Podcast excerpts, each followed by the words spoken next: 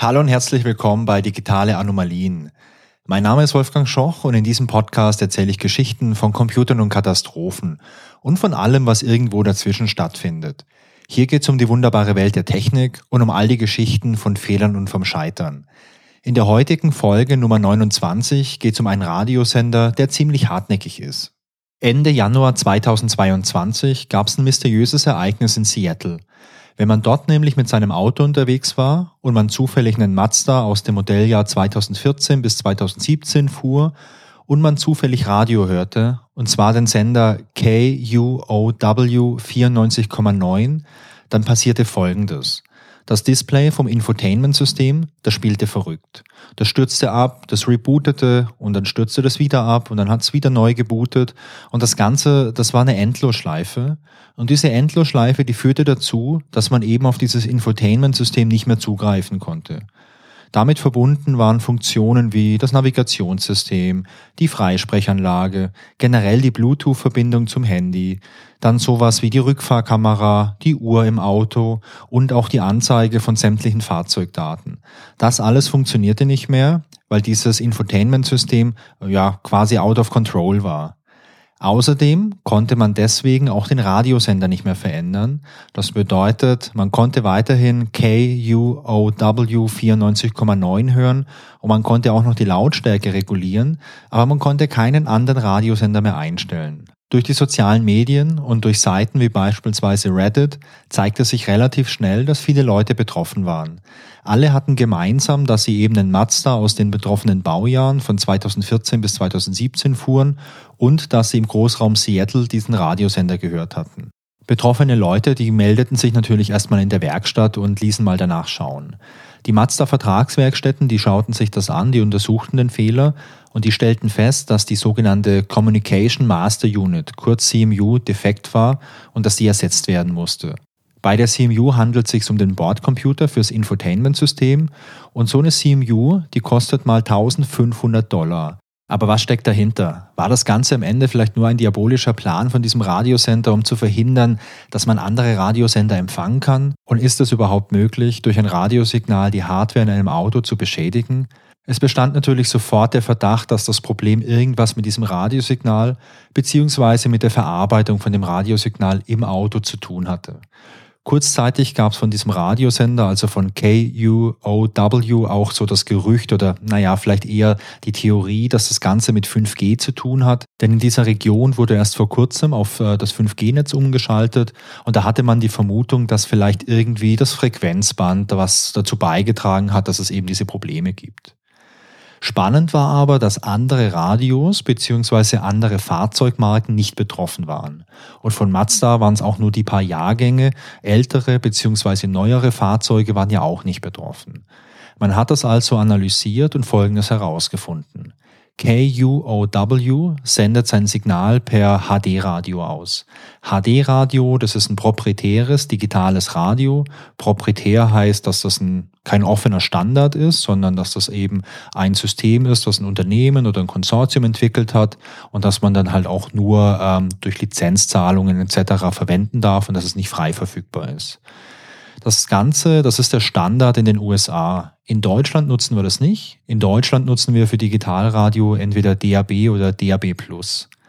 Digitale Übertragungen haben generell einige Vorteile. Beispielsweise sind solche digitalen Übertragungen störungsfreier oder störungsarmer als Analogübertragungen. Ein weiterer sehr spannender Vorteil vom Digitalradio ist aber, dass man neben dem eigentlichen Audiosignal noch weitere Metadaten übertragen kann. Das können zum Beispiel solche Informationen sein wie der Name der aktuellen Sendung, der aktuell gespielte Musiktitel oder auch zusätzliche Informationen in Form von Dateien, wie beispielsweise Bilder. Man könnte jetzt während der Übertragung oder während der Ausstrahlung von einem Song auch parallel noch das Bild von dem Cover übertragen, so dass das einfach im Radiodisplay angezeigt werden kann.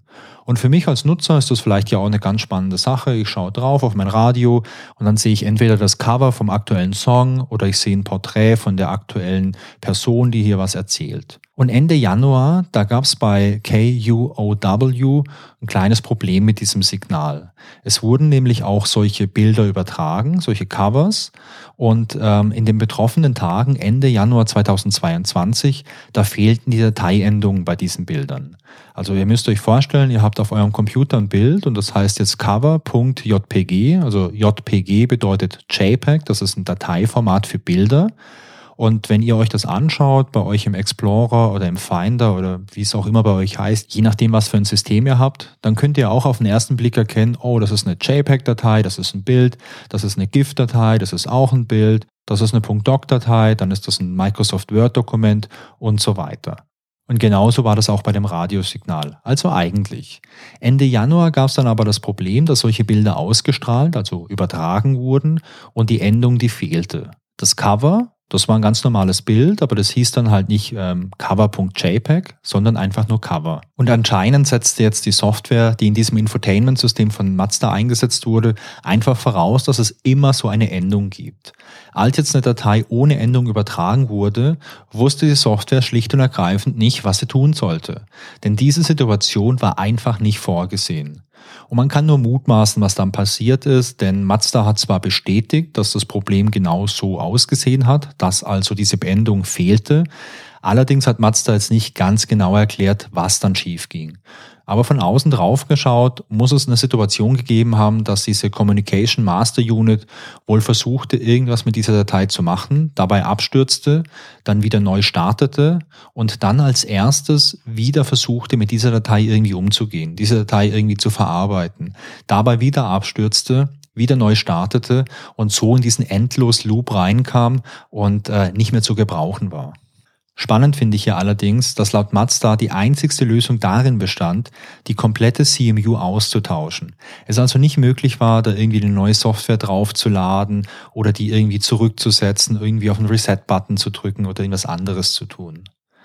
Allerdings erfolgte am Ende der Austausch für alle betroffenen Leute auf Kulanz und damit kostenfrei.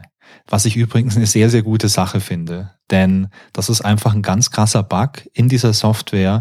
Und wenn da jetzt der Kunde oder die Kundin drauf sitzen bleibt, wäre das sicherlich für Mazda auch eine richtig schlechte Publicity.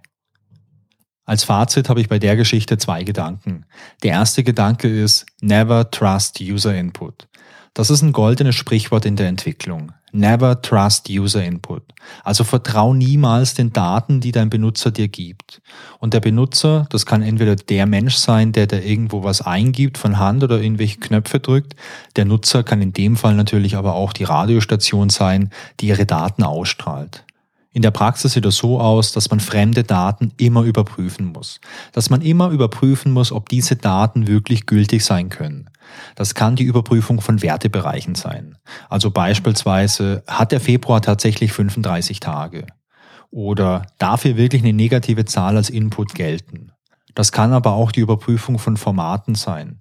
Beispielsweise, ist das auch wirklich eine gültige E-Mail-Adresse? Oder ist der Name auch wirklich mindestens einen und maximal 50 Zeichen lang? Oder sowas wie, hat die Postleitzahl auch tatsächlich fünf Stellen? Also zumindest in Deutschland wäre das eine wichtige Überprüfung. Was den Namen angeht, ähm, es gibt auch oft so Fehler, dass Menschen so ein System entwickeln und von sich selbst ausgehen oder von ihrem eigenen Kulturkreis. Und man jetzt in Deutschland sagen würde, ja, Nachname, der hat sicherlich mindestens fünf Zeichen.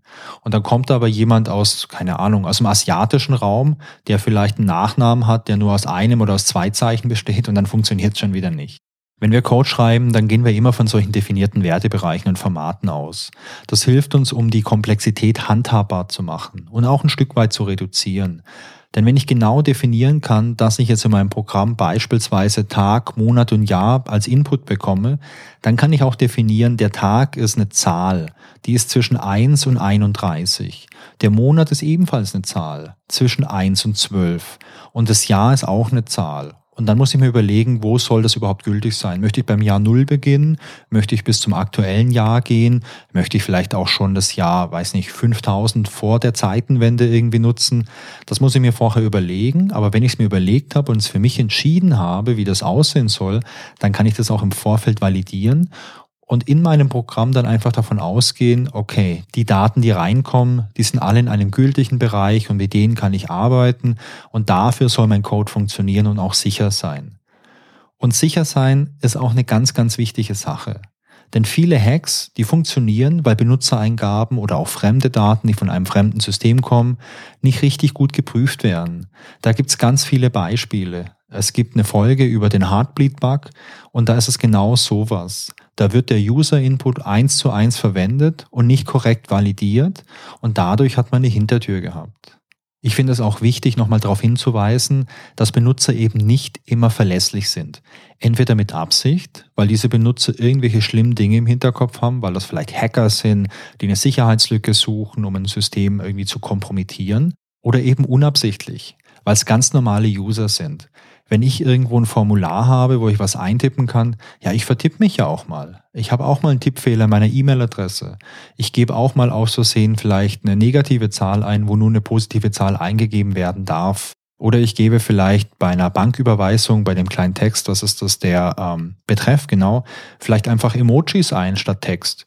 Und das Banksystem, oh, das weiß es nicht, was man damit machen möchte, weil das Banksystem vielleicht jetzt nie damit gerechnet hat, dass es immer Emojis gibt und dann abstürzt, ähm, dann ist das natürlich super schlecht. Also zum einen für die Bank natürlich, aber auch für mich, weil ich meine Überweisung nicht tätigen kann. Deswegen ist es immer super, super wichtig, da einfach auf Nummer sicher zu gehen.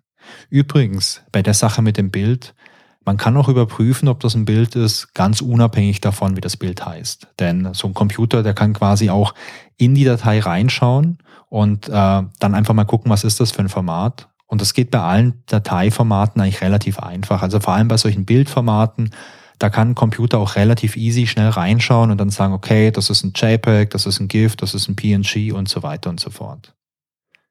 Ein anderer Punkt, den ich ganz spannend finde bei der Geschichte, ist das Thema Fehlerbehandlung. Fehler, die können ja immer auftauchen. Und als guter Softwareentwickler, da wusste ich früher auch immer, die Fehler, die tauchen ja auch auf. Die Frage ist nur A, wann tauchen Fehler auf? Und B, wie gehe ich damit um? Was übrigens auch eine ganz gute Analogie zum Leben ist, finde ich, denn äh, im normalen Leben passieren ja auch immer Fehler. Und die Frage ist nur, wann passiert ein Fehler und was mache ich dann draus? Okay, aber zurück zur Informatik. In diesem Fall war das Problem die fehlende Endung. Es hätte aber noch viele andere Fehler geben können. Beispielsweise der falsche Name von so einem Bild, vielleicht die Verwendung von einem Sonderzeichen, von einem deutschen Umlaut und so weiter. Oder ein falsches Bildformat. Dieses Radio, das rechnet vielleicht immer mit JPEG-Bildern und jetzt wird aus Versehen, äh, keine Ahnung, PNG-Bild geliefert oder ein GIF. Oder beispielsweise eine falsche Bildgröße. Es wird vielleicht erwartet, dass so ein Cover maximal 1500 mal 1500 Pixel groß ist und der Radiosender schickt auf einmal ein Bild, das ist 2000 mal 2000 Pixel groß. Oder das Bild ist zu klein. Oder die Bilddatei an sich, die ist einfach fehlerhaft. Sowas kann ja auch mal passieren. Vielleicht hattet ihr sowas mal auf dem Computer, irgendeine Bilddatei, die konntet ihr nicht mehr öffnen. Fehlermeldung, ah, Bild kaputt, irgendwie die Datei beim Kopieren irgendwie kaputt gegangen. Sowas passiert. Und äh, die Frage ist jetzt, wie geht man damit um? Ihr merkt schon, es gibt ganz schön viele verschiedene Möglichkeiten, was mit so einem Bild irgendwie falsch sein kann. Und sich jetzt hinzusetzen und sich alle möglichen Fehlerszenarien auszudenken und sich dann auch zu überlegen, wie reagiere ich darauf, das kann ganz schön viel Arbeit sein und mitunter ist das auch keine Arbeit, die man auch ja, vollständig abschließen kann. Denn wir sind alles nur Menschen und wir machen uns Gedanken über solche Fehler und uns fallen wahrscheinlich auch die gängigsten Fehler ein. Uns fallen die ganzen möglichen Fehler ein, die wir vielleicht auch selbst schon mal erlebt haben. Aber darüber hinaus kann es ja immer wieder mal noch neue Fehler geben, an die haben wir einfach noch nie gedacht. Aber um damit jetzt vernünftig umzugehen, kann man natürlich die ganze Frage auch so ein bisschen umdrehen und sich sagen, okay, was muss so ein Bild eigentlich erfüllen, damit ich damit arbeiten kann? Und was tue ich, wenn aus irgendeinem Grund diese Vorgaben nicht erfüllt werden? Und dann könnte man ja sagen, wenn das kein valides JPEG-Bild ist, dann zeige ich gar kein Bild an. Oder ich zeige ein Standardbild an, auf dem No Cover steht oder irgendwas anderes. Man muss nicht jeden möglichen Fehler kennen, aber es reicht halt einfach, wenn man ganz klar erkennen kann, dass irgendwas ungültig ist. Und wenn es ungültig ist, dann wird es einfach verworfen. Das hat man in dem Fall halt nicht gemacht. Man hat sich halt, so wie das für mich aussieht, ganz klar darauf verlassen, dass die Bilder immer valide sind, dass diese Daten immer gültig sind. Und jetzt kam dieser eine Fall, die Daten waren für das alte Mazda-System nicht gültig und äh, dann hat einfach gar nichts mehr funktioniert. Das war ein Zustand, an den hat man niemals gedacht. So schwerwiegende Auswirkungen von Software auf Hardware, die sind übrigens gar nicht so super selten. Sowas kann passieren, wenn man beispielsweise Firmware neu aufspielt und dabei irgendwas schief geht. Firmware, das ist beispielsweise die Android-Version auf eurem Android-Handy oder die iOS-Version auf eurem iPhone.